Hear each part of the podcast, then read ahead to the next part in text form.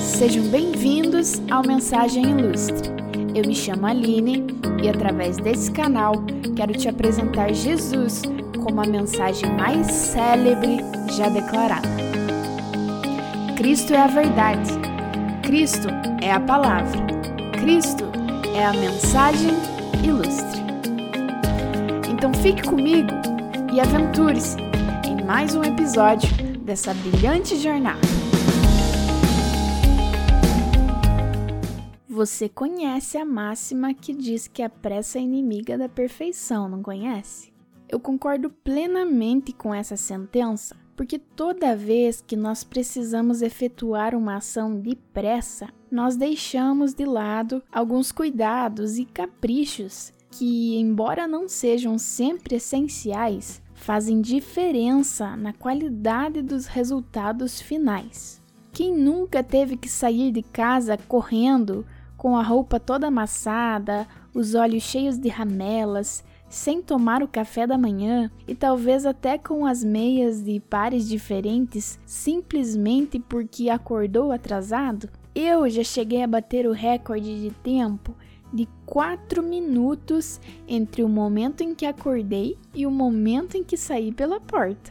Não sei qual era o meu estado, mas eu consegui. Outro exemplo é que nos filmes de ação ou de terror mesmo, quando as pessoas precisam fugir de um perigo iminente, elas sempre deixam algo para trás. Chinelo, mochila, carro, às vezes até o cônjuge e quem sabe até os filhos. Não dá tempo de se preocupar com certas coisas em momentos de tensão ou pressa. É óbvio que aquilo que deixamos de lado vai depender dos valores e prioridades de cada um, mas não vamos entrar nesse mérito. Porém, lendo a palavra de Deus recentemente, eu me deparei com uma história um pouco curiosa nesse aspecto. Acompanhe comigo. Isso aconteceu quando Pedro havia sido preso por Herodes.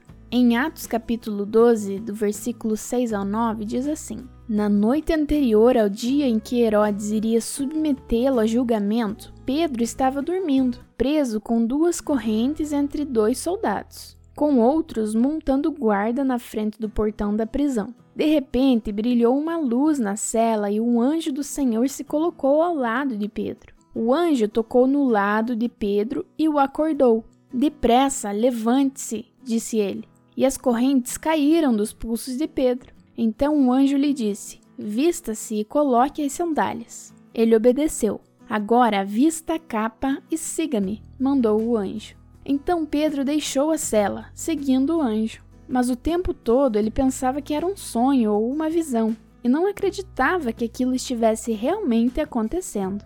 Fugir de qualquer lugar perigoso já é crítico. Agora, fugir da prisão não é algo que permite alguns luxos, você concorda? Se Pedro fosse um prisioneiro comum, culpado de algum crime real e tivesse fugindo por conta própria, ele certamente não se preocuparia em procurar suas vestimentas, em se arrumar, para somente depois se evadir do local. Então, quando eu li que o anjo ordenou que ele primeiro se vestisse, colocasse a sua roupa, colocasse a sua sandália e depois a capa, isso me chamou muito atenção. Era uma fuga. Tinha tempo para preocupar-se com o look? Não era melhor Pedro sair de cueca mesmo ou descalço, mas garantir o escape? E a resposta é: tinha espaço até para pentear o cabelo se Pedro quisesse, porque era o anjo do Senhor quem estava no domínio da operação. E quando Deus é quem encabeça a missão, o serviço é completo. Ninguém sai pelado e ninguém sai descalço. Jesus não deixa pendências, não inicia obras para deixá-las incompletas, não cria expectativas sem correspondê-las, não faz promessas sem cumpri-las e não desiste daquilo que está fazendo no meio do caminho. Muitas vezes nós nos preocupamos sobre a falta de garantia de resultados, nos ansiamos por parecer estar distantes dos nossos sonhos, sentimos que não temos recursos suficientes para dar conta das exigências sobre nós. Mas eu quero te dizer que se você estiver compromissado em cumprir funções que Jesus te chamou para fazer, que realmente deveriam ocupar o seu precioso tempo, Ele mesmo te vestirá com todos os recursos necessários para isso. Ainda que o tempo não esteja a seu favor, ainda que as pessoas não estejam colaborando contigo, ainda que a realidade seja improvável. E assim como Pedro foi livre da prisão, sem deixar um fio da sua roupa no cárcere, Deus também pode te livrar das suas prisões emocionais, dos seus cativeiros espirituais, das suas angústias, das suas dores, das suas doenças, dos seus conflitos, dos seus dilemas, sem que você perca a sua integridade e tudo aquilo que te pertence.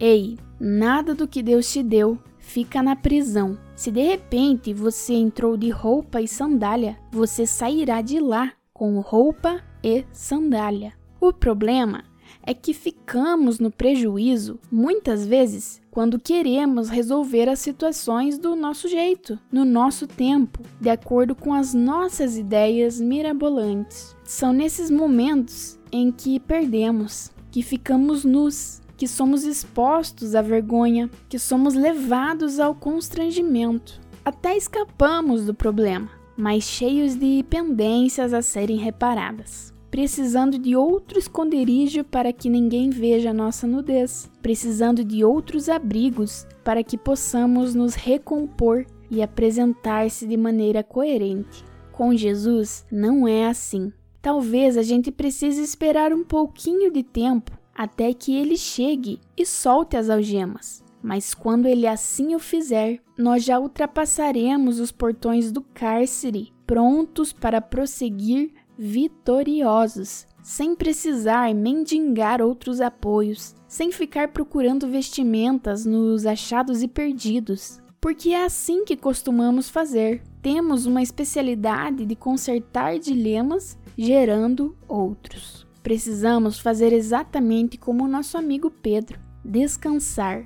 Perceba que o anjo teve que acordá-lo. Pedro não estava preocupado em bolar um plano de fuga. Não estava argumentando incansavelmente para provar a sua inocência. Não estava tentando manipular os guardas para que o soltasse. Ele apenas descansou, dormiu, manteve-se em paz e em tranquilidade, porque sabia que o seu Deus interviria a seu favor. E foi exatamente isso que aconteceu. No dia seguinte, aquela noite, Pedro seria levado a julgamento. Mas antes disso acontecer, Deus o livrou. Sabe por quê? Porque a ação de Deus sempre chega antes de qualquer veredito humano quando decidimos confiar. Não importa quais sejam as suas impossibilidades, descanse porque enquanto as acusações, as afrontas, os diagnósticos, as perseguições estão em fase de planejamento, Jesus já está executando a operação de resgate.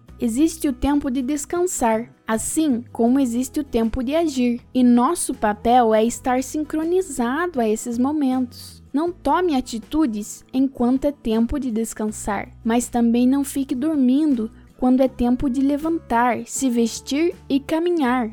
Aprenda a discernir o tempo de Deus para sua vida. Quando as situações estiverem complicadas e você sentir que tudo está bagunçado e fora de eixo, lembre-se que quando Jesus entra, ele faz o serviço completo, do início ao fim. Recentemente eu ouvi uma frase do pastor Larry Titus que diz assim: se algo ainda não está bom, é porque Deus ainda não terminou. Não podemos avaliar nada antes que tenha sido finalizado. Se olharmos para um quadro que um artista acabou de começar a pintar, muito provavelmente acharemos ele feio e sem sentido. Em todos os momentos da nossa vida haverão obras que já foram finalizadas, outras que estão em andamento e outras que ainda nem começaram. Sobre essas duas últimas, não podemos emitir julgamentos negativos, não podemos reclamar, não podemos dizer que está mal feito, porque ainda não foi terminado. Tenha paciência, calma, descanse, espere e confie. Filipenses 1:6 diz assim: "E eu tenho a certeza de que Deus, que começou a boa obra em vocês, continuará ajudando-os a crescer em sua graça, até quando sua tarefa em vocês estiver finalmente terminada naquele dia, quando Jesus Cristo voltar. Jesus faz o serviço completo. Não se preocupe demasiadamente com a infinidade de recursos necessários, com as ferramentas exigidas, com os infinitos obstáculos, com a quantidade exacerbada de muralhas a serem derrubadas. Ele certamente já tem um plano perfeito para tudo isso. E até com a roupa e o sapato que você vai vestir no dia do seu triunfo, ele já sabe. Apenas siga as instruções e acompanhe os passos do Espírito. Contrate esse serviço, meu amigo. Ele é infalível. O disque dele é a oração. Esse contato funciona tanto no fixo quanto no móvel, em locais com cobertura de rede e também em locais sem cobertura de rede. Converse com o papai onde você estiver, do seu secreto ao fundo do mar, se lá você estiver. Só não fique na prisão e também não fuja dela nu.